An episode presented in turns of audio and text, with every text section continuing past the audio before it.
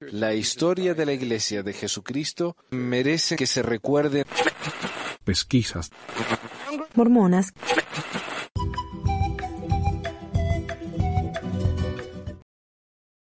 Hola a todos, bienvenidos a otro episodio de Pesquisas Mormonas, el episodio 379.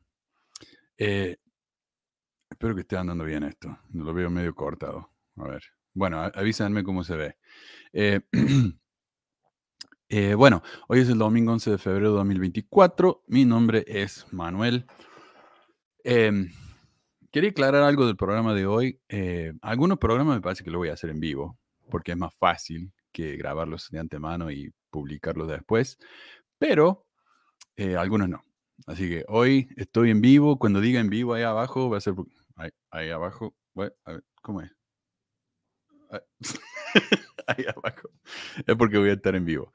Eh, y si no, es porque es grabado. Así que bueno, hoy, hoy se da que es en vivo, más rápido, más fácil para mí.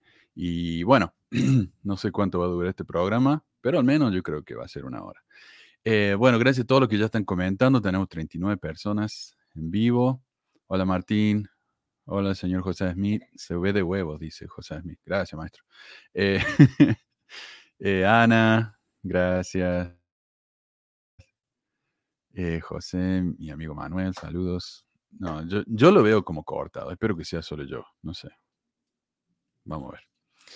Em, bueno, para empezar, quiero agradecer a Ana por su donación del programa del jueves de la noche, su super chat, así como a Jerry.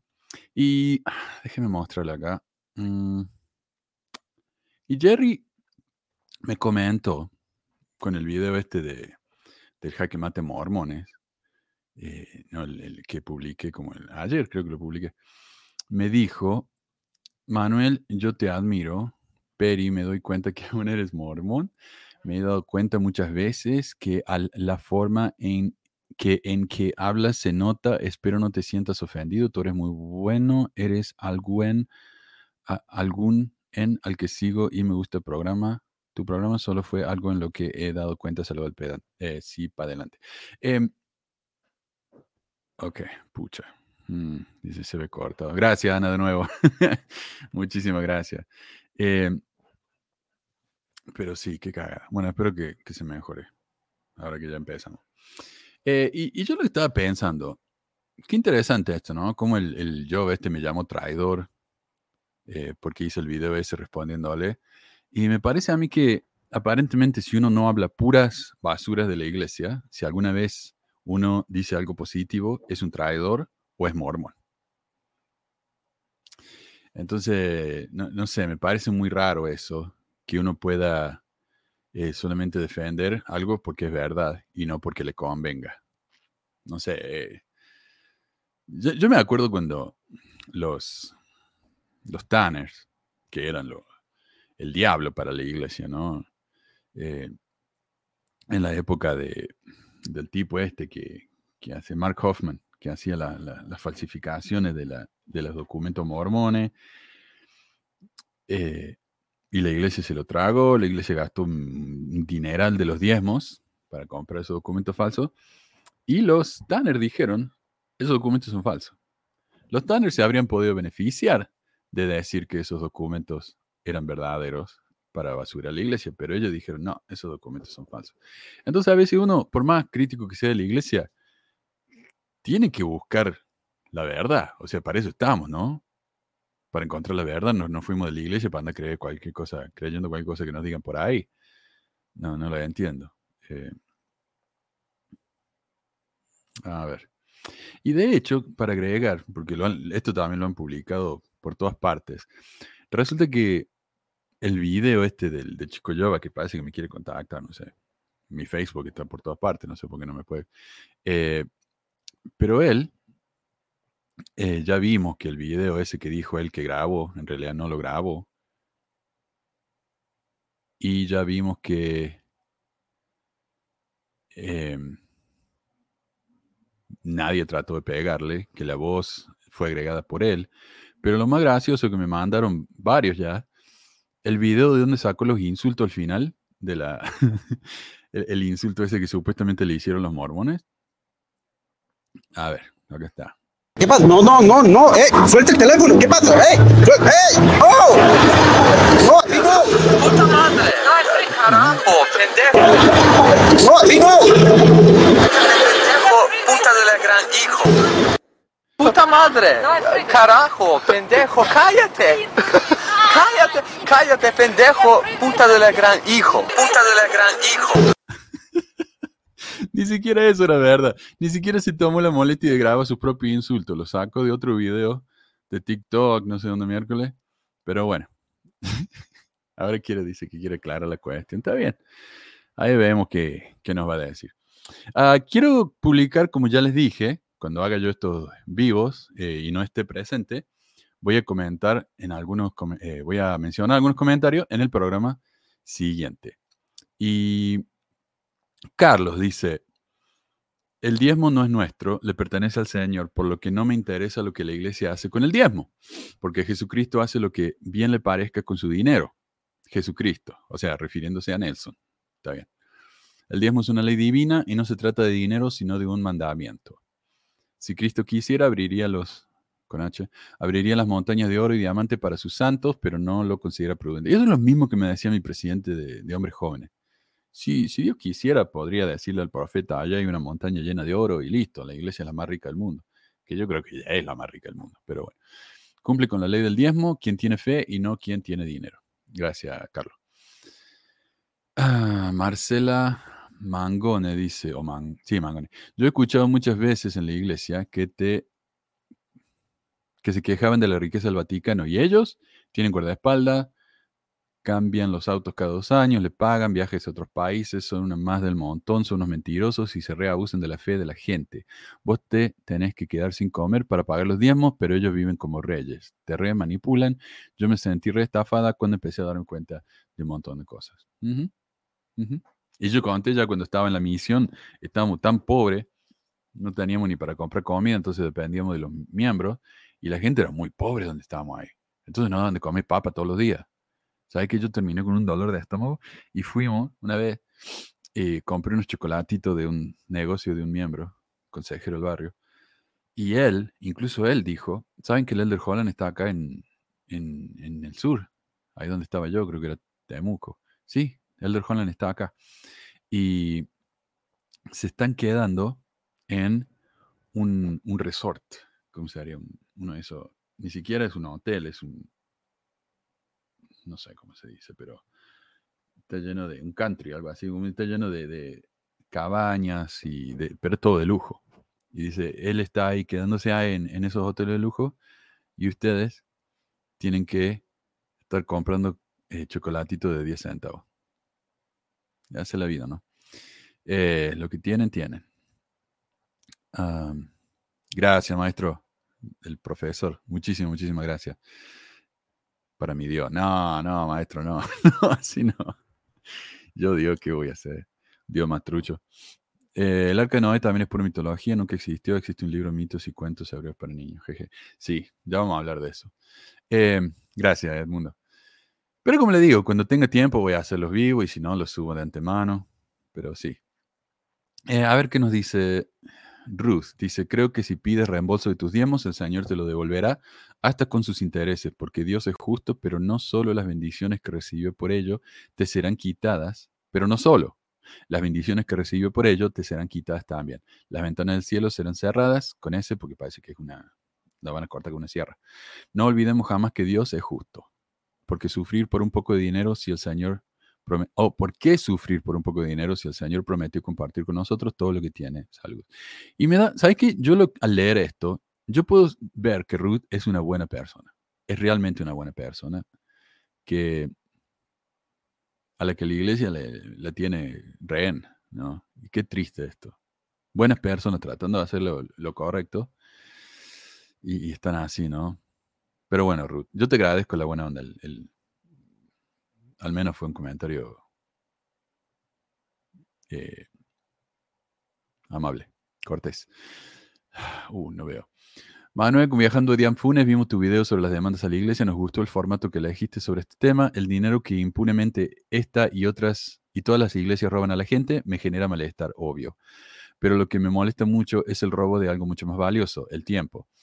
Nuestro tiempo privado, personal, horas y horas de vida, vidas que dejas de compartir con padres, esposos, hijos, amigos, de levantarte un domingo realmente tan solo descansar en tu casa, acompañado si quieres o solos, tiempo para detenerte y parar y pensar.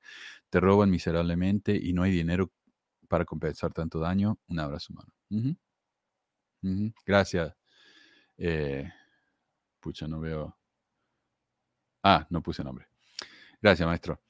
Eh, bueno, pero empecemos entonces con el tema de hoy. Hoy vamos a hablar de lo ridículo, ridículo y absurdo que es el bote de Nefi.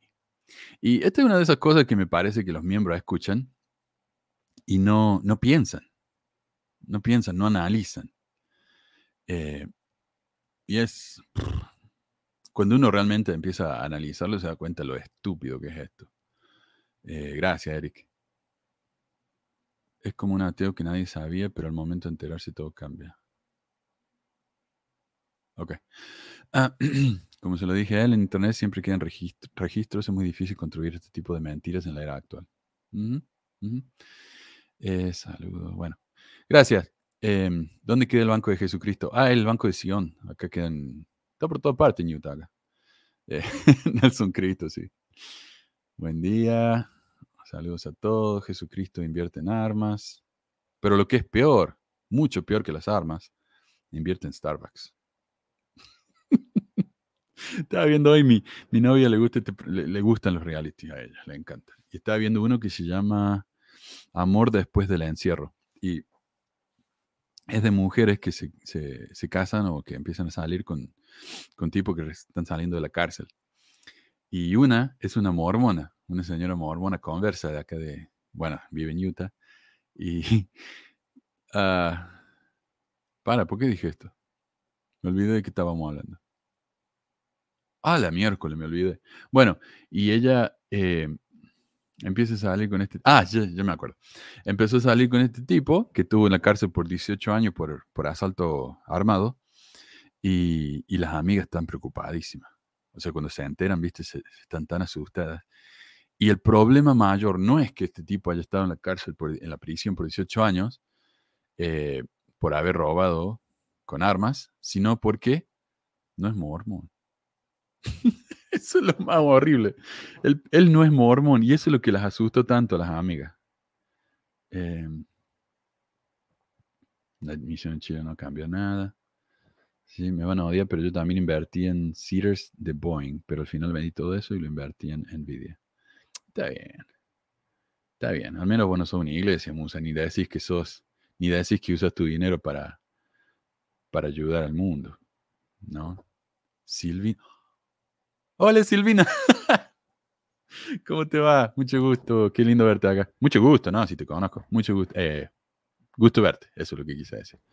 Eh, Neri, hola. Antonio, hola. Bueno. Jesucristo debe modernizarse, dice Carmen, y tener su PayPal para recibir directo el diezmo y no necesitar de empleados tipo Russell. Creo que tiene Venmo, Jesús. Bueno, hoy vamos a hablar de lo ridículo que es la idea de la nave transo- transoceánica que supuestamente hizo Nefi y su familia para ir del Medio Oriente hasta América. Este programa, quiero aclarar, está casi exclusivamente basado en el episodio de Mormon Expression sobre el tema, publicado hace ya como 10 años. Este es ese programa que se llama Cómo construir una nave transatlántica. Es, en mi opinión, el mejor programa de Mormon Expression y uno de los mejores mormones, eh, uno mejores mormones, y uno de los mejores temas sobre el mormonismo en general que he escuchado.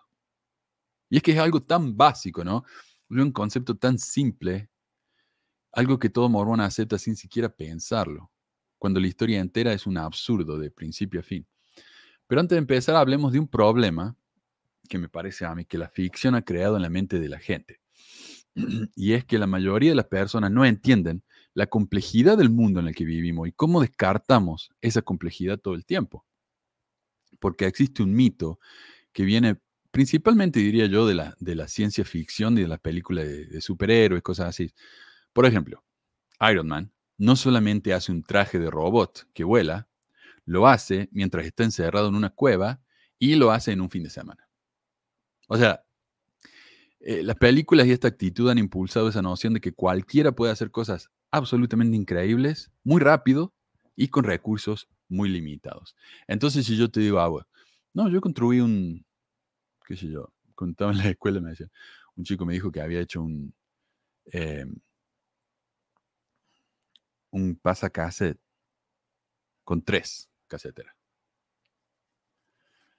Eh, y yo me la creí, pero era mentira. Era uno de esos chistes, ¿viste? Oh, ¿escuchaste de la, de la casetera con tres? Le dije. Y yo dije que sí, porque un amigo mío me, me había dicho que él en la escuela había hecho una casetera con tres. Y se me empezaron a reír. O sea, ah, eso no existe. Eh, pero, por ejemplo, hacer algo así en una película sería cuestión de cinco minutos, cuando la realidad es mucho más trabajo. Especialmente si yo tengo que hacer la casetera desde cero.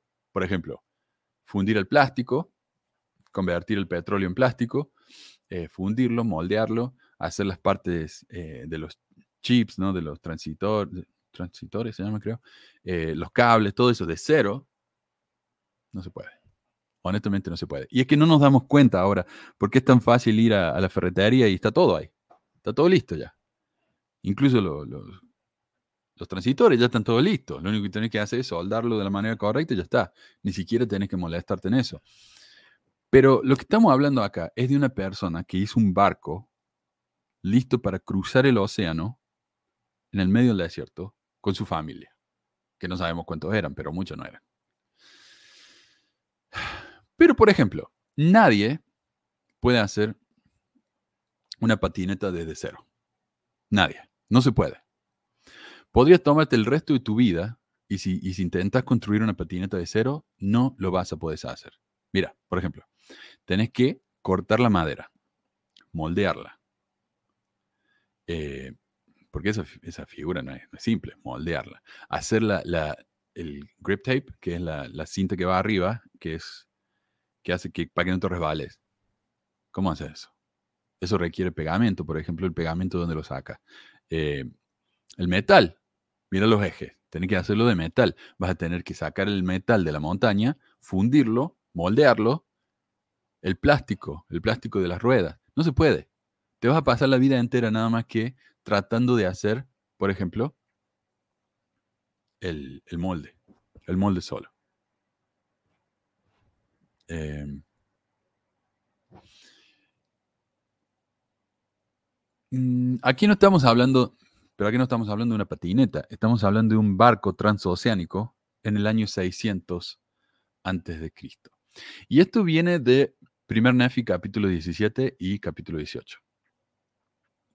Eh, pero antes de eso, necesitamos hablar un poco sobre los milagros, los mitos y los milagros. Porque una de esas cosas que se descartan de inmediato si uno es creyente es, pero Manuel, ¿para qué te preocupas por esto? Esto no es lo importante. Lo importante es lo que nos enseña el libro de Mormon, ¿verdad? Lo que nos importa es eh, lo que hicieron al, ser obediente esta gente y hacer lo que Dios les mandó, pudieron construir un, banco, un barco, lo cual es básicamente imposible. Pero en el pasado, mucha gente, especialmente con la historia, eh, por ejemplo, eh, Flavius, ¿cómo se llamaba? El, que decían que, hay prueba de Jesús porque el tipo lo escribió en, sus libros de historia. Nadie leía libros de historia pensando, esto es lo que realmente pasó. Era una interpretación de la historia. Era, algo que la historia nos podía enseñar, ya sea verdad o no. Y los mitos eran similares. O sea, si vos le preguntabas a un, a un griego, por ejemplo, hola Domi, Eh, si le preguntabas a un griego si él realmente creía en Zeus, probablemente te diría que sí. Pero ahora, por creer en Zeus, ¿realmente creían que Zeus era todo lo que enseñaban los mitos? Probablemente no. Y las historias de Zeus, la historia de Hércules, por ejemplo, los viajes de Hércules, em, ¿realmente creía esta, esta gente eso? Puede que sí, puede que no. Pero lo importante era lo que ellos podían aprender de eso. No el milagro, digamos, o no la historia, si era histórica o no. Eso es lo de menos. Pero para los mormones es diferente. Cuando vos hablas del libro de Mormón, no podés hablar de que el libro de Mormón es un mito que simplemente eh, nos enseña cosas. Bueno, quiero, agrade- eh, quiero agradecer a, a Edu y a Vanessa por sus super stickers. Muchísimas gracias, chicos. Muchísimas, muchísimas gracias. O super chat, no sé, algo así. Em, el libro de Mormon tiene que ser histórico. Desde el principio, que José Smith nos venía diciendo que em, esto es histórico, esto realmente sucedió. Por ejemplo, eh, pucha, estoy leyendo los comentarios a la vez que, estoy hablando y me, distraigo. Claro. Entonces, em, pucha, estoy distraído.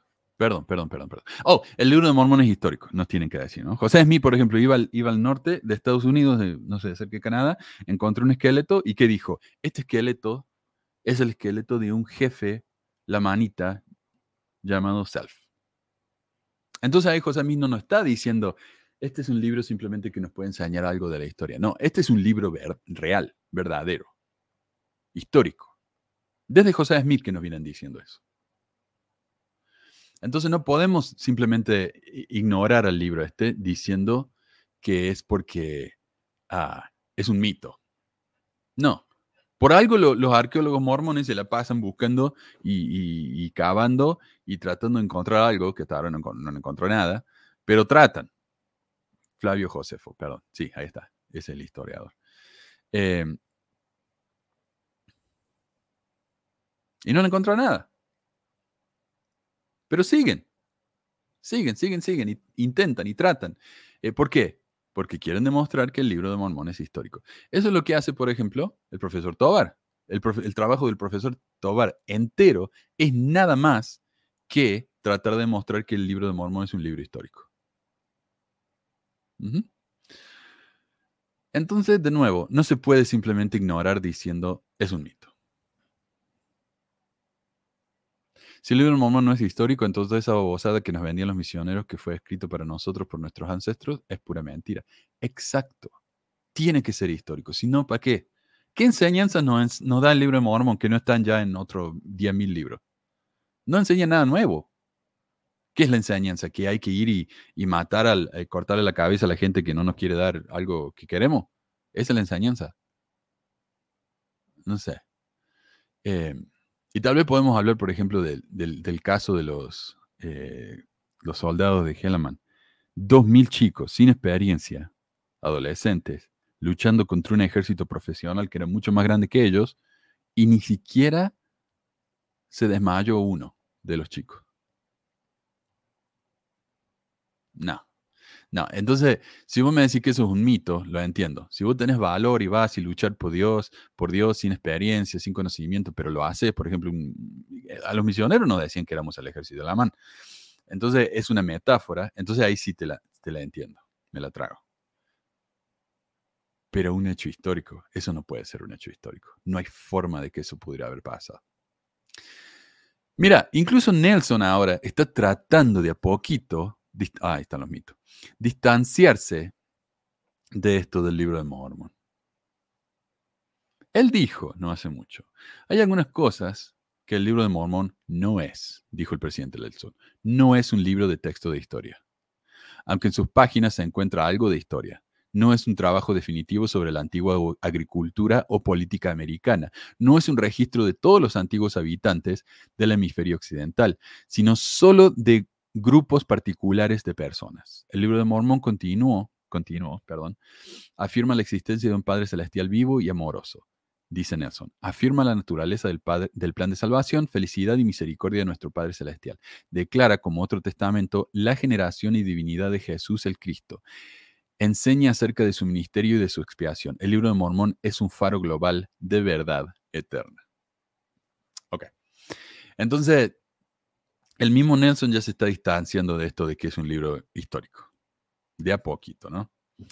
Pero el argumento mormón de que el libro de, eh, que el libro de Mormón es histórico se debe a que el mormonismo es una religión posterior a la ilustración. Vamos a ver qué quiero decir con esto. Quiere ser científico, quiere ser real, quiere ser fundamentado en hechos. Y era, el libro era científico en ese momento. Pseudociencia temprana, tal como la entendían ellos. Como hablé antes, por ejemplo, de la palabra de sabidu- sabiduría. La palabra de sabiduría en su momento era histórica, era, era científica, perdón. Tenía sentido. Porque gente como el, doctor Graham, que era un, pastor más que un, un científico, enseñó ciertas cosas. Las bebidas calientes eh, desalinean nuestros humores, entonces tenemos que evitar las bebidas calientes, por ejemplo. Y en esa época José Smith eh, recibió la revelación de la palabra de sabiduría. Era algo científico en esa época. Hoy no. Hoy la revelación esa no tiene absolutamente nada de científico.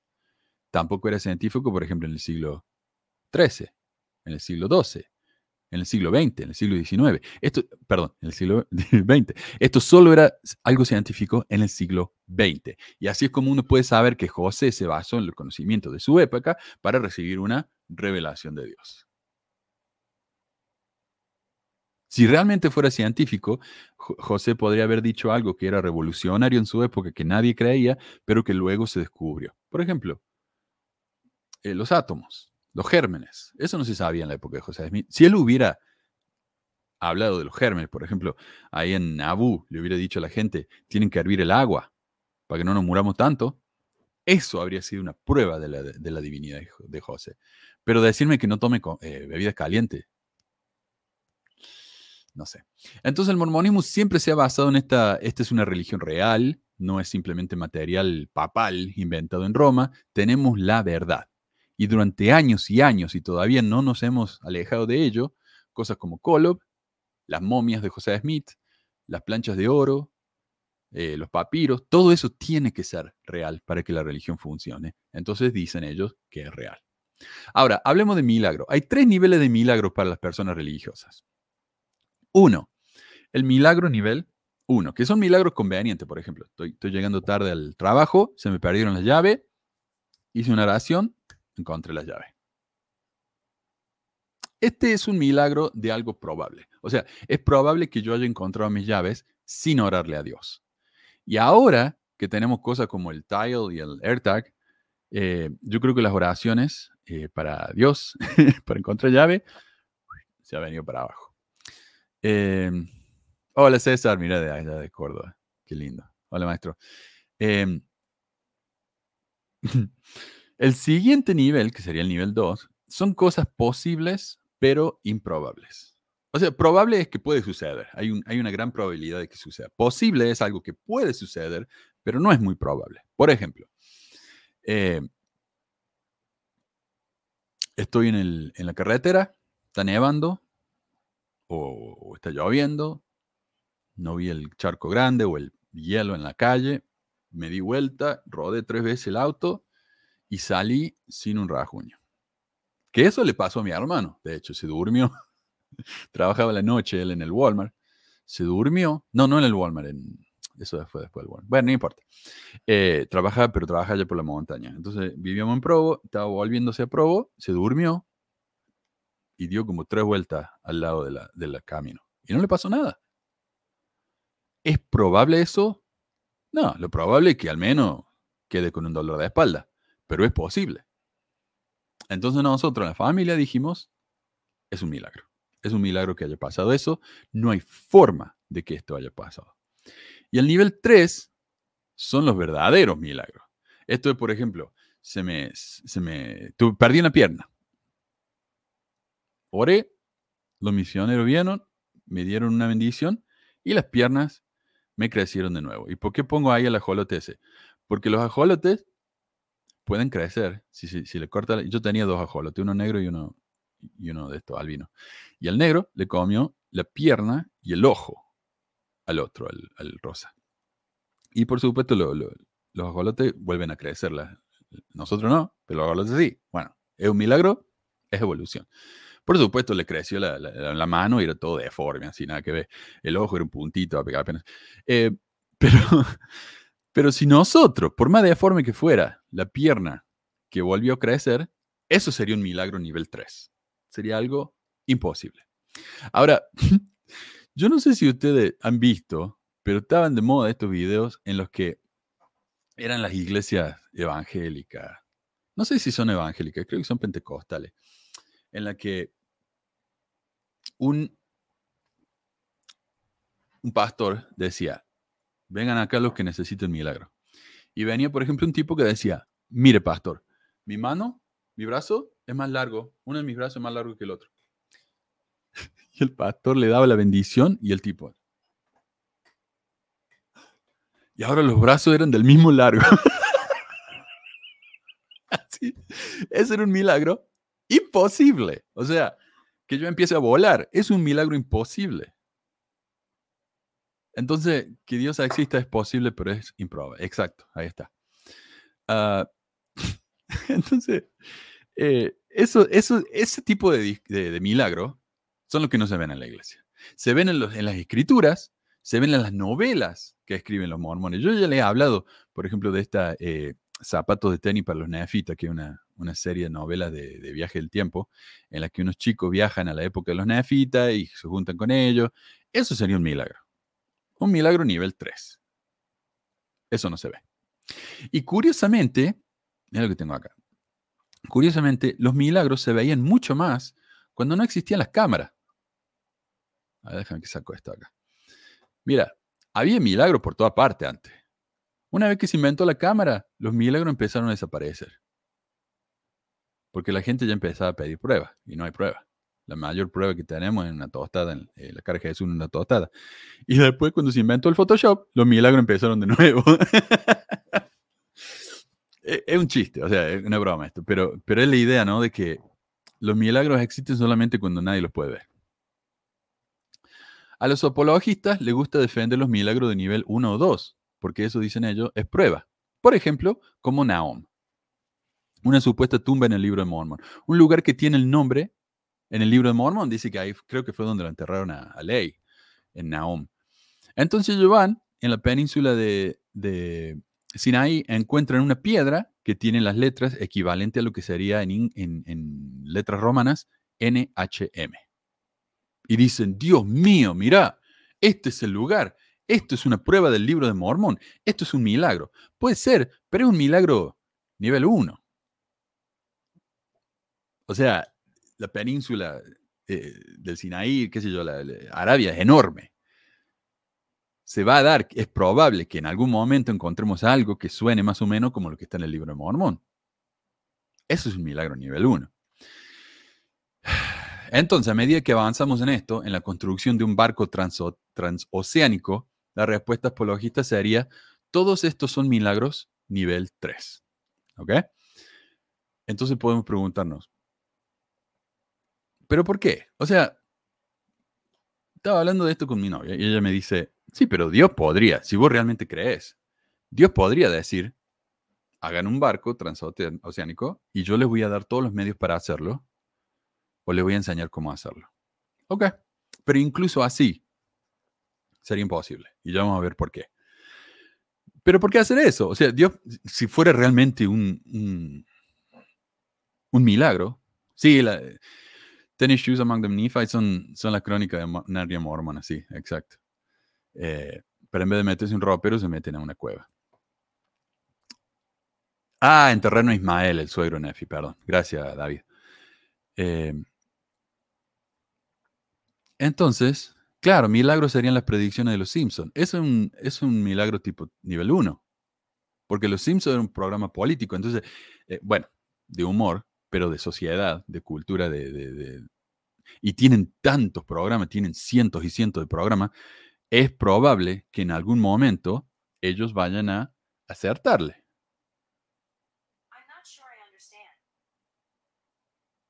Ah, alguien me mandó la, una foto de la cola de un perro en el que se ve la cara de Jesús. Está bien. Em, pero Dios, por ejemplo, está bien, le hizo, le hizo buscar piedras al hermano de, Oh, caramba, no puedo pensar hoy. Ana Maonri, Comer, le hizo buscar las, las piedras, pulirlas, llevárselas, y el Dios las tocó y se, iluminaron. Entonces, el hermano de él, Jared, Jared creo tuvo que hacer su parte, entonces Dios hizo el resto. Eso es lo que nos dicen a nosotros. Uno hace su parte, Dios hace el resto. Ok. Pero Sí, ahí está. Gracias, maestro. Em, lo que pasa es que, por ejemplo, la leona, Dios no se las hizo hacer, se la dio. Un día se levantaron, salieron de la carpa, de la tienda, ahí está la leona. Y es un instrumento muy milagroso, o sea, tiene más funciones que un GPS de, de, de TomTom o algo así, ¿no? Eh, que un, que un Nubi. Entonces, ¿por qué a veces sí y a veces no? Un barco, por más que hayan recibido inspiración, ayuda y todo de Dios, un barco no se puede hacer. Por más milagroso que sea, no lo van a poder hacer. Y de nuevo, ya vamos a ver por qué. Em, pero si le va a hacer, hacer algo tan imposible como un barco, ¿por qué no hacerles hacer un, un zeppelin o un avión o una máquina de esa... eh, No le digo que no puedo pensar. De teleport- teleportación, como Star Trek. Se meten en la máquina, aparecen en, en Perú. ¿Por qué no? Eh, es igualmente de difícil hacer eso que hacer un barco transoceánico. Ya a ver. Eh, una vez que uno pasa al nivel 3, una vez que uno dice que Dios no está sujeto a ninguna de nuestras reglas, y en el libro dan a entender eso, pero luego insinúan que Dios tiene reglas, eh, una vez que pasa al nivel 3, ya, ya está del otro lado. Ya, ya no se puede razonar mucho, ¿no? Ya no existe ningún reino de realidad porque no estás limitado en lo absoluto a, lo natural. Esto puede ser absolutamente milagroso. Y tenemos que decir, bueno, si esa es, si esa es la, la- la lógica tuya, entonces todas las, todas las religiones son verdad. Porque todas las religiones creen en milagros inexplicables. Entonces, ¿qué diferencia tiene tu religión de cualquier otra? Y esto es lo que pensaba yo cuando alguien me señalaba algo difícil de explicar en la iglesia. Yo decía, bueno, Dios puede hacer todo. Puede hacer esto y puede hacer eso otro. Dios puede haber puesto eh, elefantes en, en América y después haberlos hecho desaparecer. Dios puede haber hecho eso. Pero ¿cuál sería el punto? O sea, eh, pensá en eso por un segundo. ¿Para qué? ¿Para qué? Dicen, bueno, para probar nuestra fe. Porque sin evidencia tenemos que tener fe. Pero sin evidencia podemos tener fe de las cosas más incorrectas del mundo. Sin fe, yo puedo ser tanto musulmán como testigo de Jehová y las dos tienen sentido total. La fe no es suficiente, la fe no me sirve. Es como me decían a mí, ok, eh, cuando me explicaban que la, la Biblia y el libro de Mormón se complementaban, decían, la Biblia es un punto. ¿Cuántas líneas pasan por un punto? Infinitas, infinitas líneas pasan por un punto. Por eso tenemos miles y miles y miles de iglesias basadas en el mismo libro. Pero una vez que tenemos el libro de Mormón, ahí tenemos dos puntos. ¿Cuántas líneas pueden pasar por dos puntos? Solo una. Y esa es la verdad. ¿Ok? Pero si, si yo voy a decir, bueno, la fe, tenemos que basarnos en la fe, ese es un punto. ¿Cuántos puntos, cuántas líneas pasan por un punto? Infinita. Entonces, esa fe no me sirve. Necesito algo más que ancle esa línea. Y, esa, y ese ancla son las evidencias. ¿Ok? Eh, veamos. Dice el libro de Mormon. Ah, sí, mira. La leona recibió mensaje de texto también. No, era, era un teléfono. Era un iPhone, era un Samsung. Sí. Y dice, primero Nefi 17, 4 y 5, dice, y permanecimos por el espacio de muchos años, sí, ocho años en el desierto. Primero, pensa en eso. ¿Qué tan probable es eso? Que una familia viva ocho años en el desierto. Bueno, maná, de nuevo.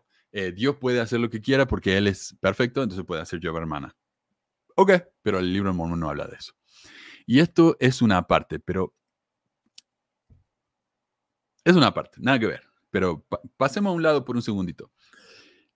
¿Por qué dice Nefi que el libro de Mormón está escrito en egipcio reforma? Porque él dice, el egipcio, el egipcio reformado es hebreo con letras, con caracteres egipcios, con jeroglíficos. Porque los jeroglíficos vos podés poner una idea entera en un carácter. Entonces, eh, te ahorras el trabajo de andar eh, escribiendo en oro, que es difícil. No es como escribir con un lápiz. Entonces, mucho trabajo. Entonces, no tenemos mucho material. Tenemos que resumirlo. Tenemos que resumirlo. Y la manera más resumida de escribir es usando eh, jeroglíficos. Pero lee esto. Y permanecimos por el espacio de muchos años, sí, ocho años en el desierto. Si él hubiera escrito, permanecimos por ocho años en el desierto, te ahorras menos de la mitad, de, más de la mitad de, las palabras, es mucho más conciso, mucho más breve. Entonces esa explicación, honestamente, Nefi, no tiene mucho sentido. Para eso escribílo en hebreo y resumílo, es lo mismo. Bueno, ya, ya pasa. Y llegamos a la tierra que llamamos abundancia a causa de sus muchos frutos y también miel silvestre. Y el Señor preparó todo esto para que no pereciéramos. Y vimos el mar al que dimos el nombre de Irreantum, lo cual interpretado significa muchas aguas. Ok, después de ocho años llegaron a, Bountiful. Y antes de eso, ¿qué comían? Claro, dale a, a Nefi el, el traje de Iron Man para que cruce, exacto. y bueno, y el versículo 8 dice, y aconteció que el Señor me habló diciendo, construirás un barco según la manera que yo te mostraré, para que yo lleve a tu pueblo a través de estas aguas. Y yo dije, Señor, ¿a dónde debo ir para encontrar el mineral para fundir a fin de que yo haga las herramientas para construir el, el barco según el modo que tú me has dado? Entonces, ahí sabemos que no tiene herramienta. Número uno. Y sucedió que yo, Nefi, hice un fuelle con pieles de animales para avivar el fuego. Y después que hube hecho el fuelle que necesitaba para avivar la llama, golpeé dos piedras, la una contra la otra, para producir fuego. Y es interesante la cantidad de detalle que tenemos acá. Eh, nos, explica incluso cómo hizo el fuego, golpeando dos, dos piedras la una contra la otra, por la duda que no te, no te dieras cuenta, ¿no? Eh, hizo fuelle con pieles de animales, ¿ok? Mucho detalle. Pero después, cuando empiezo a explicar la construcción del barco, se acabaron los detalles. Eh, sucedió que hice herramientas. Mm, a ver si esta está en la próxima. Hice herramientas con el metal que fundí de la roca o sea, no tienen metal, lo tienen que sacar al material de la, de la roca, lo que en inglés se llamaría el ore, que es el metal que está incrustado en la, en la mina, en la montaña. Eh, entonces empieza a construir un barco y los hermanos se le burlan. Y vamos a resumir los pasos de construir un barco. Vamos a simplificarlo un poco, como para no, si no, tenemos que estar acá todo el día. Primero, herramientas. Y Nefi en realidad tiene un problema muy grande acá. El Señor le muestra dónde hay mineral de, hierro, porque seamos claros, tenemos que hacer el, mineral, ese sería el ore, ¿no? El hierro crudo, digamos. Tenemos que hacer el barco que vaya a sobrevivir en un ambiente de agua salada por mucho tiempo. El oro, la plata y el cobre no sirven, son muy débiles, son muy blandos. No van a mantener unido el barco, ¿no? tenemos, necesitamos una estructura de hierro.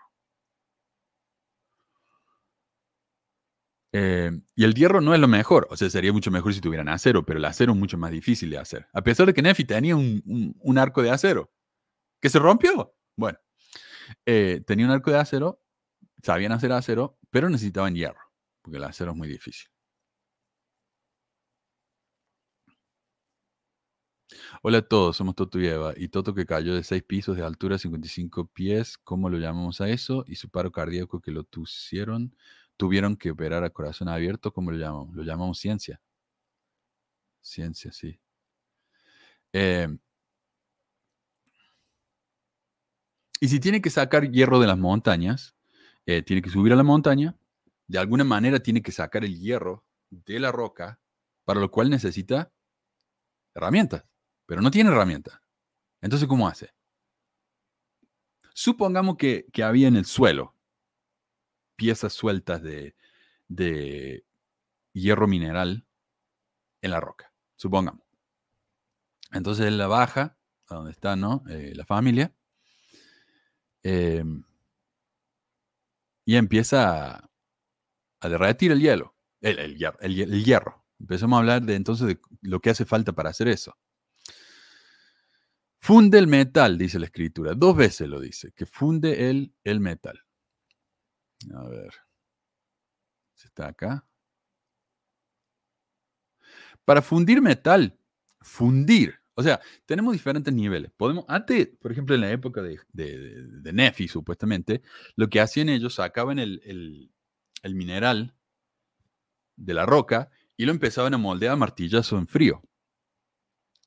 Esa técnica no es muy buena. Por ejemplo, si vas a una espada martillándola en frío, esa espada va a ser como que frágil. Cuando yo vaya y, le pegue a alguien o algo muy duro, esa espada se va a romper. Lo mejor sería moldearla, ¿verdad? Derretir para que los átomos se reorganicen en la nueva espada. Em, digamos, hay que cocinar el hierro, pero para cocinar el hierro necesitan un alto horno. El alto horno existía en esta época en China, pero no salió de China hasta 1500 años después. Nadie en Europa, el Medio Oriente, nadie sabía cómo hacer un alto horno, ¿verdad? Uno lo puede ablandar con, con, con calor al metal. Entre 250 y 500 grados, uno puede ablandar el metal.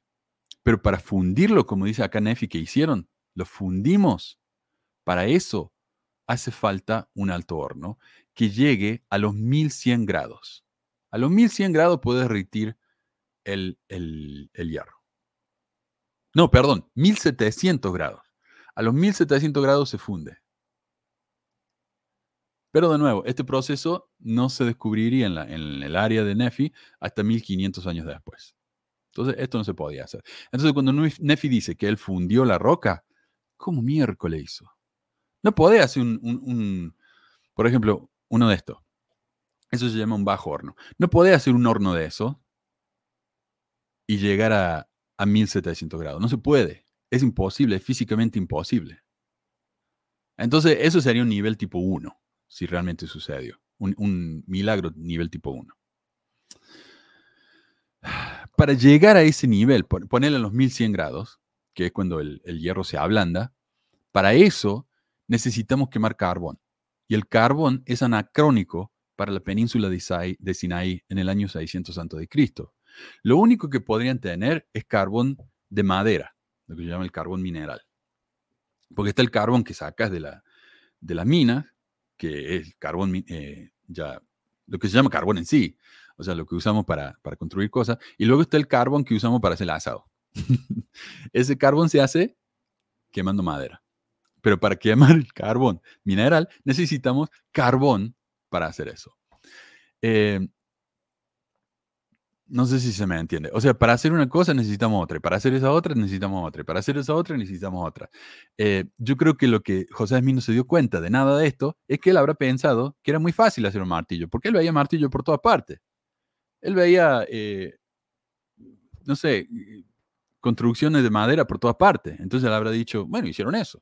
Hicieron lo que hace esta gente que conozco yo, sin pensar que esa gente que conocía a él se fundaron en, industrias de miles de años. Nefi y su familia tuvieron que inventar todo de cero. Eh, los seres humanos no hacemos nada desde cero, construimos sobre las espaldas de otras personas. Y salir a un desierto junto al mar y construir un alto horno 600 años antes de Cristo. Uno de los problemas que tiene un barco transoceánico es que cabecea de lado a lado un barco que tiene que cruzar el océano, si hay mares tormentosos, hay mares grandes, hay uh, vientos grandes, por ejemplo, si tuviera eh, en un barco de asalto vikingo y llegáramos a las tormentas, lo que hacían los vikingos era, porque ellos nunca se, adentraban demasiado al mar. Tenemos historia de vikingos que llegaron a América. Eso tiene que haber sido accidente, porque planear eso no se puede. Eh, entonces, lo que hacían ellos, iban cerca de la orilla del mar y cuando empezaban estas tormentas grandes o estos vientos, estacionaban, digamos, eh, y esperaban. Una vez que la tormenta se iba, seguían. Y tenemos la historia, por ejemplo, en, en la Ilíada, o la Odisea, la Ilíada, en la que los, los griegos están listos para ir a pelear los troyanos y no pueden porque hay un viento muy grande, hay una tormenta y hay mil barcos esperando que pase la tormenta. Y el rey Agam- Agamenón, ¿qué tiene que hacer? Tiene que sacrificar a su hija, a los dioses, para que se calme la tormenta. No se puede navegar en una tormenta así. Eh, por lo tanto, la construcción del barco tenía que ser... Y, y los griegos eran una gente que sabía de, de construcciones marítimas, porque así se ganaban la vida ellos, ¿verdad? Y si ellos no podían viajar en una tormenta, no se podía.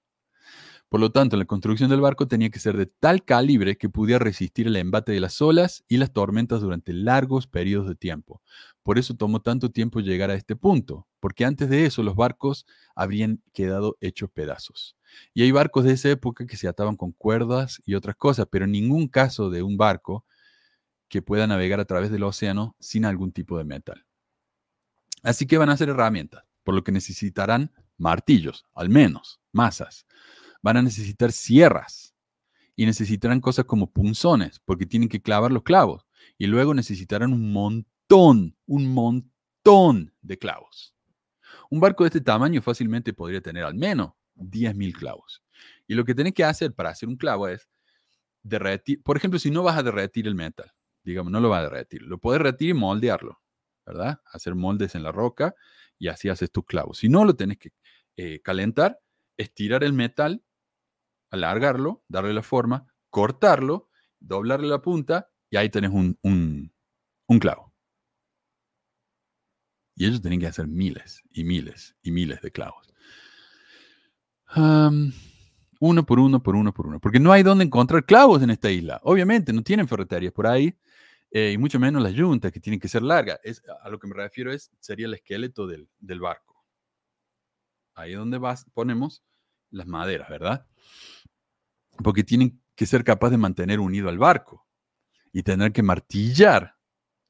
Bueno, ellos dicen que la fundieron, no sé cómo miércoles hicieron, pero tendrían que martillar esas, esas uniones, ¿no? Eso va a llevar para muchísimo, muchísimo tiempo. Eh, un grupo de arqueólogos, por ejemplo, arqueólogos en, Dinamarca, decidieron recrear un barco vikingo basándose en lo que habían excavado. Y se dieron cuenta por el trabajo que hicieron que era un barco de 30 metros de largo, lo que no es mucho, ¿no? El barco de Nefi debería ser al menos eso o más. Sin embargo, es uno de los más largos. Se necesitaron 40.000 horas de trabajo para construir ese barco.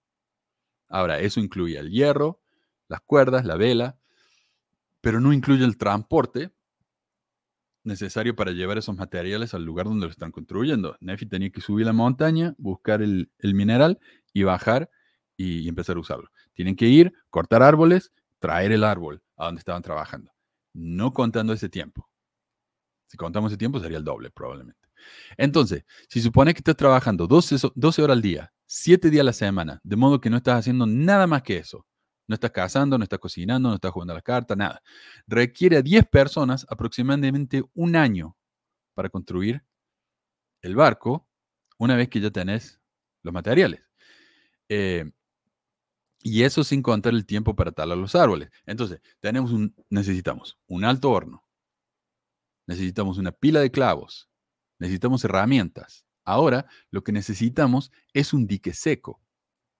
Porque una canoa, por ejemplo, vos la podés tallar en la orilla del mar o en tu casa. ¿Por qué no usar bronce como los griegos para el barco? Ok. Porque Nefi dice hierro. Pero supongamos que tenían eh, bronce. Eh, hay que sacar el bronce de la roca. ¿Y cómo lo hace?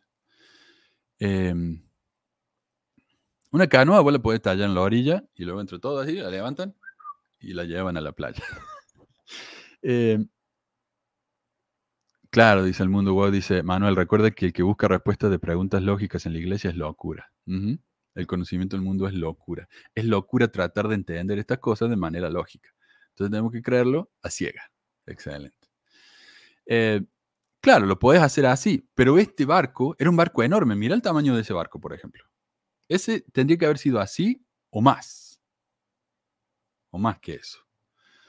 Eh, ¿Y cómo miércoles llevas eso a la playa?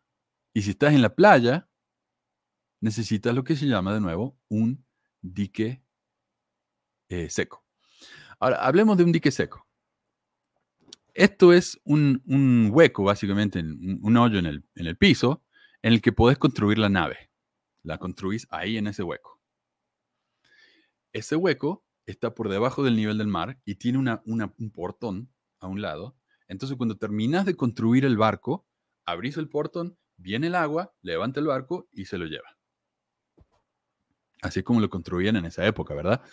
Eh, pero un, a- especialmente un, un barco de este tamaño, estamos hablando de un barco transoceánico, porque eso es lo que habla Nefi. Un barco transoceánico necesita un dique seco. Ah, entonces, lo que hay que hacer en el proceso de construcción de barcos es construir esto. Eh, por ejemplo, incluso antes de esto, los fenicios eran marineros, los griegos eran marineros, los egipcios. Y si uno iba a las ciudades costeras, habría, habría visto un, distrito lleno de diques secos.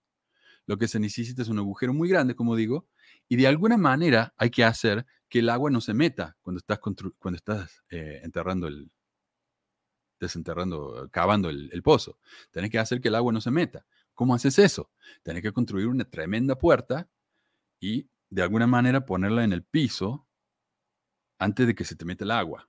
O construir una especie de bomba que te vaya sacando el agua a medida que se te va metiendo. No sé, eh, hacer un dique seco te llevaría tanto trabajo probablemente como hacer el barco en sí. Nefi y su tripulación tardarían varios años en construir el dique seco, porque si no lo piensan bien, hay, eh, como digo, necesita tecnologías que todavía no tenían, como la puerta, como las palas para cavar el pozo. ¿Cuántos años le llevaría cavar un pozo así? Eh, la familia, una familia. Sería bastante. Em, probablemente necesitarían cemento, claro, para que la, arena no se se empiece a caer. Eh, algo, ladrillos. Entonces necesitan un alto horno, necesitan herramientas, necesitan el mineral, necesitan un dique seco. Este pasaje también habla de la carpintería. La parte más importante de un barco es la quilla, que es básicamente el fondo, ¿no? Es como, el- como la, la vértebra del, ban- del barco. Claro, 1638, más o menos lo que dije, 1700 o 1538, bueno, por ahí. Eh, pero ¿cómo llega a esa altura, a esa temperatura? Sin carbón, sin un, sin un horno, eh, un alto horno. No, no, no podés, no podés. O sea, tenemos de nuevo, tenemos cultura como la cultura china, que en esa época eran capaces de, de- de fundir hierro. Pero solo los chinos, nadie más. Am, si pudieran usar el carbón para producir acero, por lo menos ojalá se mandaron un buen asado. y eso es lo difícil de explicar, es que en inglés tenemos dos palabras, coal y charcoal. Coal es el carbón que se saca de, de las minas. Charcoal es la madera quemada que se usa para empezar fuego. Eh, entonces es difícil hacer esa aclaración en, cuando el idioma es, lo mismo. Eh, entonces estamos hablando de la quilla. La quilla es importantísima. Pero para hacer una quilla necesitamos un montón de, requisitos. Por ejemplo, no podés hacer una quilla derecha, con líneas rectas. Se te va a romper el barco en el agua o, o se te va a dar vuelta o algo. Necesita líneas curvas. Siempre ha necesitado líneas curvas. De nuevo, miremos este, esta nave vikinga. Líneas curvas por todas partes. Para hacer una, una, una nave así, necesitas varias cosas. Pensemos, si tenés madera dura, la madera dura está buena porque no, no te pasa el agua, no es porosa. El problema con la madera dura es que si quieres darle esa curva, necesitas un árbol lo suficientemente grande como para eh, tallar esa curva. Si no, lo que necesitas es madera blanda que se pueda eh, calentar, como con, con steam, eh, bueno, con vapor. Con vapor la, la calentas, se ablanda y la das vuelta. El problema con la madera blanda es que es porosa. Entonces, ¿qué necesitas? Necesitas algo para cubrir la madera, brea, eh, algo así, ¿no? Eh, para que no se te meta el agua. El problema es que para dar vuelta un, un, un pedazo de madera, como lo vemos ahí en la, en la quilla, necesita, eh, necesitamos suficiente calor como para ablandar la madera con el vapor Y luego necesitamos unos 40 o 50 personas dando vuelta a la madera. Y lo tienen que hacer rápido, ¿ah? Porque cuando se enfría la madera, ya no se puede mover más. La quilla sola, la quilla del barco sola, es casi imposible hacer en el desierto con una familia eh, eh, que no tiene lo- los recursos, no los hornos, eh, ese tipo de cosas. Eh, bueno, claro, porque de nuevo, si es una madera que no tiene, que no está hecha lo suficientemente bien, se te va a romper. Te va a romper con el agua, con, con los golpes de, la- de las olas y todo eso, ¿no? Las tormentas. Ahora, tenemos el balance, creo, porque estoy traduciendo del inglés. Tenemos el balance, que es cuando el barco se mueve de lado a lado. Y tenemos el equilibrio, que es cuando se mueve de adelante para atrás, ¿no? En las olas, así. Eh, cuando uno navega sobre, las, sobre olas grandes, mantener el barco en perfecto equilibrio es extremadamente importante. Y la quilla era importantísima para esto, eh, para evitar que el barco se volcara, se diera vuelta, ¿verdad? Por eso es el, el elemento estructural más importante del barco. Cuando vos vas, por ejemplo, a tal vez José Smith, como vivía en Nueva York, cerca del puerto, tal vez él vio gente trabajando en estos barcos y dijo, bueno, ¿qué tan difícil puede ser? El problema es que la gente que él vio trabajando en estos barcos, había, por ejemplo, personas dedicadas exclusivamente a fundir metal, porque habían aprendido eso de sus eh, maestros y los maestros habían aprendido de otros maestros y así, ¿no? Eh, había gente haciendo la madera, gente dedicada exclusivamente, que dedicaron su vida entera a aprender cómo hacer la madera gente haciendo las velas, gente que su vida entera fue dedicada. Entonces, tenemos gente especializada en este tipo de cosas. Neff y su familia no eran especializados en nada de esto, que yo sepa. Pero todos sabían hacer todo. Em, a ver, los Dra- Drakkar no estaban hechos para cruzar el océano. Si lo lograron, eso fue un milagro. Todos adoremos a Odín. Puede pasar. O sea, puede dar que vos. O sea, el océano tiene sus corrientes, ¿no? No, es- no es simplemente agua parada. Tienen corrientes. Y si vos agarras la corriente correcta, te lleva. Eh, y es posible, no probable, es posible llegar en un barco hecho puramente de madera de una punta a la otra. ¿Verdad? Pero, eh, pero esta era gente que se dedicaba a eso, que vivía de eso. Los vikingos era una gente que vivía en el mar, vivían del mar. Esta era gente que vivía en el desierto. O sea, eh, la geografía de la Tierra es imposible que un barco con la característica descrita en el libro de Mormón cruce la distancia. Ya vamos a llegar a eso también. ¿De dónde miércoles sacaron todo ese material? Eh, y si hay algo que quiera corregirme, por favor díganmelo. Eh, yo estoy traduciendo, ¿sabe qué? Yo estoy eh, traduciendo eh, cifras, por ejemplo, lo del hierro derretido, de Fahrenheit a Celsius. Entonces por ahí estoy medio, medio lejos con la cifra. Dije, yo traduje 1700, me dicen acá que es 1530, algo así. Bueno, por ahí. Em, bueno. Y todo esto hecho solamente por un muchacho de 17 años como el Nefi, pero, pero es que era fuerte, sí. era muy fuerte. Em, Nefi supuestamente era judío. Un judío me dijo una vez que nadie de su pueblo conquistó América, menos creer en Jesús. Claro, pero él es de los, de los judíos que se quedaron allá por la maldad, ¿no? Eh, ¿Cómo es que ellos podían diferenciar los metales como cuál? El bronce, el hierro, la plata. Bueno, estaba viendo acá si alguien me, me corrigió porque tengo miedo de decir algo que no está bien. Así que nadie me corrigió, así que continúo. Em, bueno, y la gente en la época de, José Smith, cuando estaban construyendo su, su barco, tenían su- sus herramientas, tenían sus liques secos, tenían todo lo que hacía falta. Habían cientos de personas trabajando en esto, así que es diferente. Y si alguien lo duda, por ejemplo, yo les daría el desafío. ¿Cómo construyen un martillo sin tener un martillo? Y ese es solo el primer paso, ¿ah? De como 70.000 pasos que van a tener que hacer para construir un martillo. Entonces, doblan el barco, comienzan a construirlo juntos, a continuación deben necesitar algún tipo de resina, como dije, porque si es la madera blanda, es porosa. Y yo no creo que en la península de Sinai haya un árbol lo suficientemente grande como para eh, tallar la quilla. Entonces lo que tienen que hacer es buscar madera blanda, doblarla y luego le tienen que poner resina. ¿De dónde sacaron toda esa resina? Hablemos de las cuerdas. Esta gente habría tenido que tomarse un descanso de uno o dos años, nada más que para hacer las cuerdas.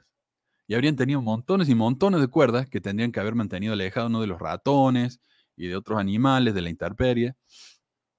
Como es un velero, necesita tener velas muy, muy grandes, de un material muy resistente. Tienen que hilarlas. Por eso tienen que construir telares. Una vez más, vamos de paso a paso, ¿no? Y vamos para atrás. Ok, necesitan vela. ¿Pero qué necesitan hacer para las velas? Necesitan telares. ¿Qué necesitan para hacer telares? Necesitan bla, bla, bla, bla, bla. ¿Ok? Necesitan muchísimas ovejas. Muchas ovejas. Cientos de ovejas. Y necesitan esquiladoras. De alguna manera tienen que cortar la, la lana de las ovejas. Y necesitan seguir esquilando estas ovejas y hacer que la lana no se pudra año tras año, porque van a necesitar un montón de lana. De hecho, tenemos estadísticas. De nuevo, vamos a hablar de los, de los vikingos. Para hacer la vela del barco de los vikingos, una vela tiene entre 50 y 100 metros cuadrados. Para un viaje transoceánico, se necesitaron una vela de 100 metros cuadrados o más. Y más de una también. Pero supongamos que hicieron una. Ok. Em, vamos a necesitar unas 200 ovejas solo para producir y hacer la tela para hacer la, la vela. También necesitamos hilo para coser la vela. Entonces necesitamos aguja. Eh, y probablemente queramos velas adicionales o necesitamos tela para, reparar la, vela si se rompe. Y las ovejas solamente se pueden esquilar una vez al año. Entonces, ¿y de dónde vienen todas estas ovejas? Están en el desierto. digamos, si tienen 500 ovejas, ¿no? Para producir todo este material que necesitan. Hay que alimentarlas, hay que darles agua, hay que atender a sus crías, hay que tenerlas cercadas. Entonces vamos a necesitar construir una cerca grande. Hay que sacarlas a pastar en el desierto. Ahora bien, este es un buen momento para, para plantear este punto. Necesitan recursos. Pero no hay tantos lugares en el mundo que te den todos los recursos necesarios para hacer un barco de cero. Piensen en el tremendo milagro que es el lugar que encontraron para hacer esto. Esto es un milagro. Nivel 1. Em, ah, y, hablan de, de, cuero. Hicieron cuero. Así que no solamente necesitan oveja, también necesitan cabras y bastantes cabras.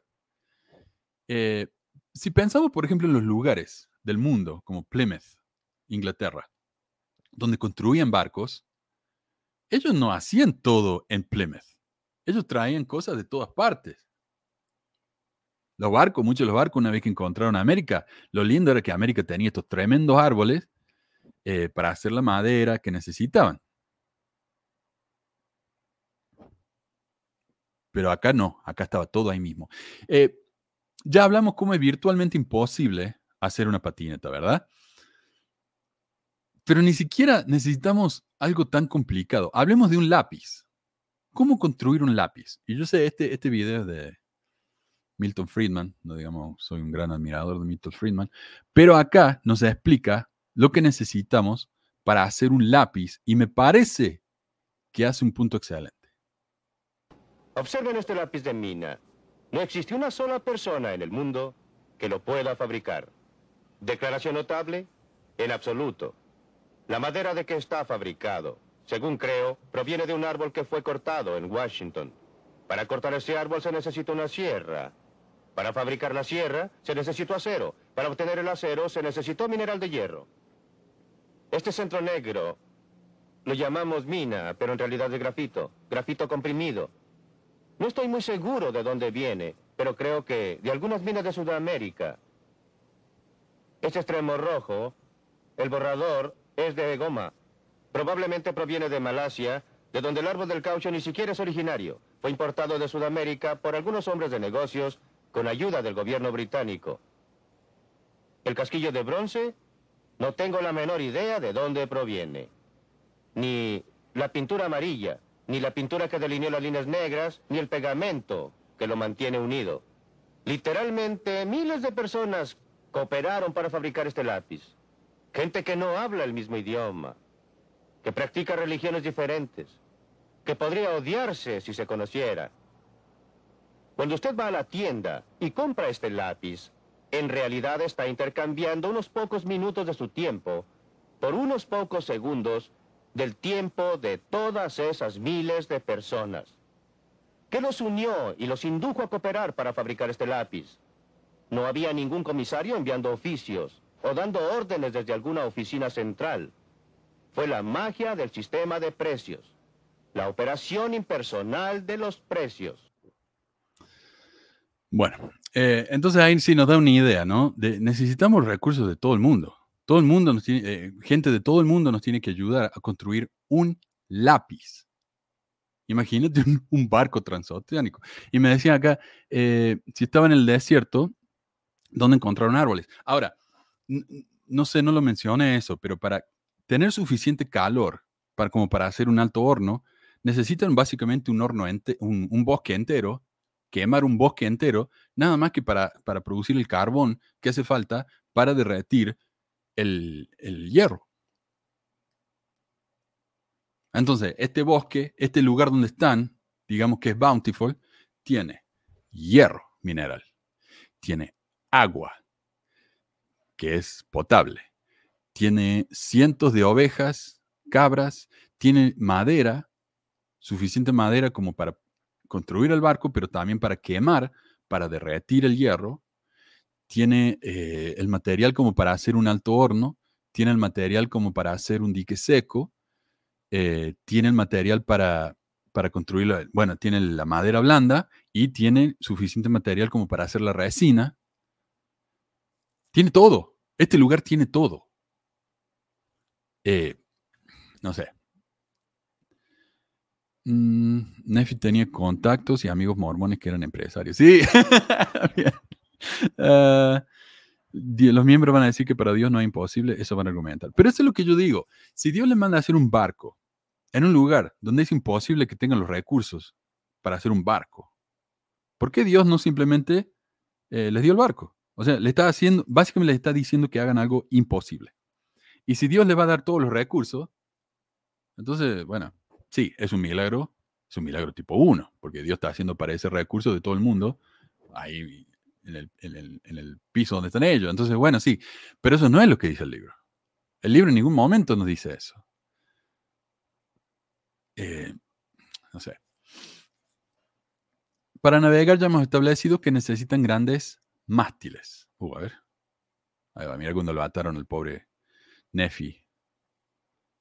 Eh, en el mástil. Y ahí están las velas. Mira, todo eso que, vemos ahí. Mira, ahí tiene incluso un... ¿Qué es eso? Un, un pedazo de metal. Eso es metal. Y para hacer eso necesitan un molde. Como miércoles hicieron un molde para hacer eso tan perfecto. Bueno, e, e, es, la película, está bien, yo sé, no es el libro, pero es la película. Pero eso es lo que le pasa por la mente a un mormón cuando se imaginen eso. Tenían un palumpa. No, ¿sabes lo que estaba pensando yo? Es que, no sé si vieron la película esta, eh, Noé. Noé construye el arca y a Noé le lleva 100 años, según la Biblia, 100 años construir su arca. Eh, a Nefi le llevó Oh, ya vamos a hablar de eso. Pero le tiene que haber llevado varios años. Entonces, ¿qué hace? Con su pala de Minecraft. Y Minecraft tiene un alto horno también. Casi pongo la imagen del, alto horno de Minecraft. Eh, hola, Leticia. Eh, cuando busqué el nombre de Moroni. Ah, ok. Entonces, ayuda extraterrestre. Claro. Noé en la película de Crow. No es ayuda extraterrestre. Eso es lo que iba a decir yo. No son extraterrestres, son nefilín. Nefilín, son los hijos de los ángeles con los hombres, eran monstruos de piedra en la película. Y esos monstruos de piedra podían ayudarle a hacer lo que se le quisiera, lo que se le diera la gana, porque eran fuertísimos, eran gigantes. Entonces, si vos me decís, bueno, así fue como se hizo, yo te creo. Pero en ningún momento habla de esas cosas, el libro de Mormón, la Biblia. Eh, hágase los clavos y aparecieron los clavos. Hágase la madera y apareció la madera. Hágase la soga y apareció la soga. Imagínate la cantidad de tiempo que le llevaría solamente a hacer la soga. Las cuerdas. ¿Cuánto tiempo le llevaría? Solamente eso. Ese es Nefi atado, creí que era Ulises tratando de no ser tentado por la... Claro, porque... ah, y vamos a hablar de eso también. Ok. Cuando a Nefi lo atan, porque los hermanos se enojan con él, lo atan, ¿y quién está manejando el, barco? Si están ahí jodiendo, haciendo fiesta, el barco está a la deriva. no podéis llevar un barco a la deriva, a menos que Dios lo esté guiando, pero bueno. Pero si Dios lo está guiando, ¿para qué necesitan la brújula? Para eso le dio la brújula, ¿no? Porque dice el libro que cuando, cuando eh, los hermanos de Nefi se enojaron con él, yo te creo, dice, ah, cuando los hermanos se enojaron con él, lo ataron al, al máste del, del barco. Y cuando lo ataron, la brújula dejó de funcionar. Pero ¿qué importa si la brújula funciona o no si Dios los está guiando? Ahora, si necesitan una brújula, ¿cómo saben ellos? Porque dice la escritura, a ver si está acá, si la tengo, a ver. eh, ah, no, no, no, no. Que dice que cuando, cuando la brújula dejó de funcionar, empezaron a retroceder por tres días.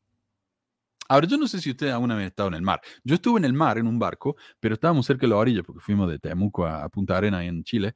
Entonces uno veía la, la- la tierra y uno tiene referencia dónde está. Pero cuando estás en el medio del océano, no hay referencia. Lo único que ves es agua. Y no sabes si está yendo para adelante o para atrás, a menos que tengas instrumentos. Si no tenían instrumentos, si Dios no estaba guiando la, la- la vela, entonces, ¿para qué? eh, ¿Cómo sabían ellos que el barco retrocedió? Y si de alguna manera ellos podían saber que el barco retrocedió y sabían en dónde estaban, porque para saber que el barco retrocedió tenés que saber dónde está, al menos tener un punto de referencia. Si tenían eso, ¿para qué necesitaban una brújula? O sea, de nuevo, esta historia tiene tantos huecos, tantos problemas, que no tiene ningún sentido. Por más que esto haya sido todo un milagro, esto no tiene sentido. Eh, ok. Ahora tenemos el problema más grande de todo, porque una vez que construimos el barco, como digo, doblamos la madera de alguna manera, cortamos un, bosque entero para hacer el alto horno, construimos el dique seco, eh, fundimos el metal, eh, hicimos todo eso, estamos en el agua, no sabemos cuánto tiempo, pero necesitamos comida y agua, porque el agua del océano no se puede tomar. Entonces, el agua es pesada. ¿Cuánta agua llevaron? ¿Cuánto les llevó cruzar el océano? No sabemos. Deberían haber llevado mucha agua. El agua es pesada, pesadísima. Eh, necesitaban llevar comida. ¿Cómo llevaron la comida? Tenemos un problema, por ejemplo, el scurvy. A ver cómo se llama. Em, en español se llama escorbuto. El escorbuto es una enfermedad muy común entre los, entre los marineros, porque el escorbuto es lo que te da cuando no tomas, no tenés suficiente vitamina C. ¿Y de dónde viene la vitamina C? De las, frutas y las verduras. Los marineros no pueden llevar fruta y verdura por mucho tiempo porque se le van a pudrir. Entonces ahí es donde se enferman de esto. Y, y estaba viendo cuáles son las, la- qué es el escorbuto. Dice, es una enfermedad muy común entre los marineros, una enfermedad que ocurre cuando hay una carencia eh, grave de vitamina C en la alimentación. El escorbuto causa debilidad general, anemia, gingivitis, curación deficiente de las heridas, se te corta y no se te cura, eh, y hemorragias cutáneas. Entonces, para ellos tener vitamina C, tendrían que haber eh, enlatado o envasado frutas y verduras. Eso, eso requiere una industria completamente nueva. ¿Cómo envasas verduras y frutas? Necesita ser hermético. Hoy tenemos vidrio que se puede hacer, plástico.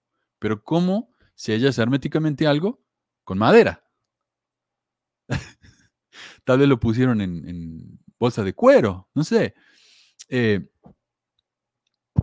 no sé. Pero de alguna manera ellos tenían la suficiente comida como para el viaje entero. Y no solamente eso, ellos dijeron que cuando llegaron a la tierra prometida, eh, sembraron su comida, sembraron todas las semillas que tenían. O sea que tenían que tener suficiente comida como para cruzar el, mar y luego comenzar una nueva eh, sociedad, una nueva civilización entera en el nuevo mundo.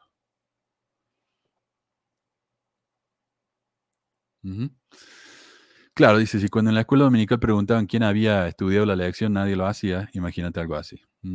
Exacto. Eh, como decía Nelson, somos, según Nelson, lo que nos fuimos de la iglesia es porque no tenemos suficiente curiosidad, no hemos estudiado, somos siervos, eh, algo así como perezosos, algo así nos dijo, ¿no? Nosotros somos los perezosos, ok. Bueno, y no hay fruta en el desierto, no, pero lo que pasa, Adriana, es que ellos estaban en Bountiful, en Bountiful había todo. Dice que era una tierra de eh, leche y miel, creo que decía. Y como miércoles llevaron la miel en el, en el barco sin que... Bueno, de nuevo, tendrían que haberlo llevado en, en- en barriles. ¿Y cómo hicieron los barriles? Los barriles necesitan metal para mantenerlos juntos. No sé. Bueno, y no existían los barriles en esa época. Eh, lo que más me gusta, y esto es para cerrar, ¿no? Lo que más me gusta es que en la cabecera del libro de Mormón, ah, mira, el profesor dice, un litro de agua pesa un kilo. Un cubo de un metro tendría mil litros de agua, es decir, una tonelada de peso. Más la persona, más la comida, más todo eso, ¿no? La semilla. Eh, pero si lees acá el- la cabecera del capítulo 18, dice, se termina el barco, se menciona el nacimiento de Jacob, de José, bla, bla, bla, Nefi es liberado por medio de su oración, cesa la tormenta, el grupo llega a la tierra prometida, aproximadamente 591 a 589. Según la cabecera del libro de Mormon, que supuestamente fue revelada, los apóstoles hicieron esto, creo que fue McConkie que escribió estas cabeceras. Según la cabecera, hicieron el barco, lo terminaron de hacer, viajaron por el mar y llegaron a la tierra prometida en dos años.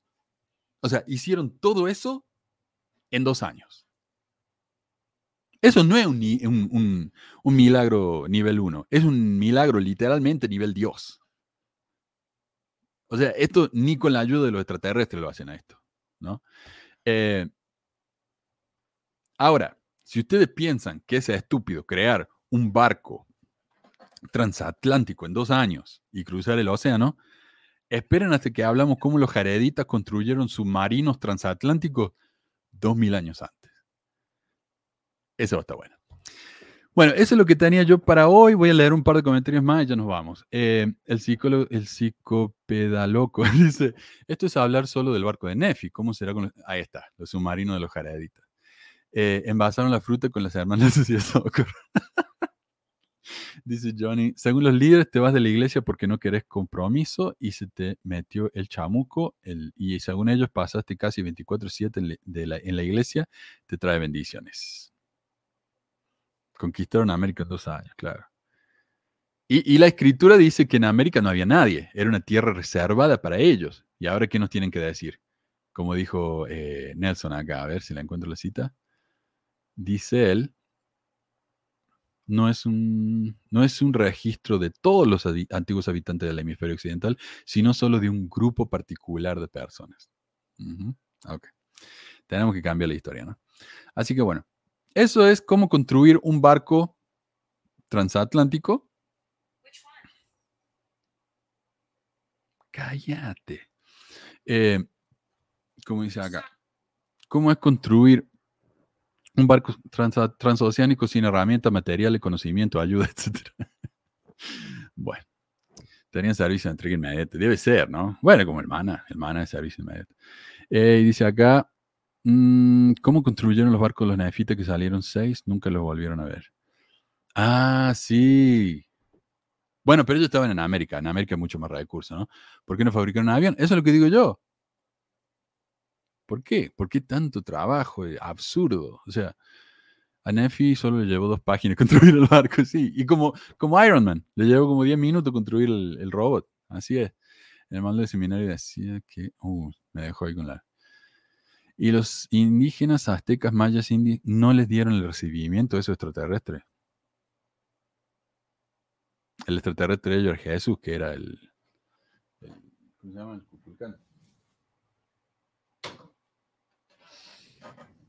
Que, obviamente el, ahora ya no lo hace, pero el, Benji nos decía constantemente que, que Quetzalcoatl era Jesús. Ahora ya no, porque ahora trabaja para, para la More Good Foundation, pero, pero antes cuando tenía su canalcito, no se la pasaba de hablar, de, no dejaba de hablar de, de, de, de Quetzalcóatl, que según ellos es Jesús, así que por lo tanto era un extraterrestre. Los aliens los aliens de las pirámides son unos cabañines comparados con esto, sí, la verdad. Pero bueno, gracias gente, Ah, ya les voy a estar publicando algo. Estoy pensando que tal vez podemos hacerlo los jueves y domingos, un poquito más breve. Eh, y quiero agradecer de nuevo, y pido perdón, por favor, pido perdón si me salte alguien.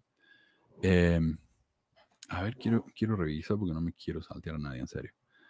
Eh, mm, no, no me muestra. Así que bueno, tenemos acá Ana. Gracias, Ana. Ella ya es nuestra señora y salvadora. El doctor, también, lo mismo. Edu, lo mismo, porque son todas las semanas nos, nos- dan el, el super chat. Edu dos veces, mira lo que es. Gracias, maestro. Así que para todos ustedes, los dejo con, con el hermano acá, eh, dándole las gracias de manera eh, adecuada. Ahí va. Gracias hermanos. Besitos y abrazos.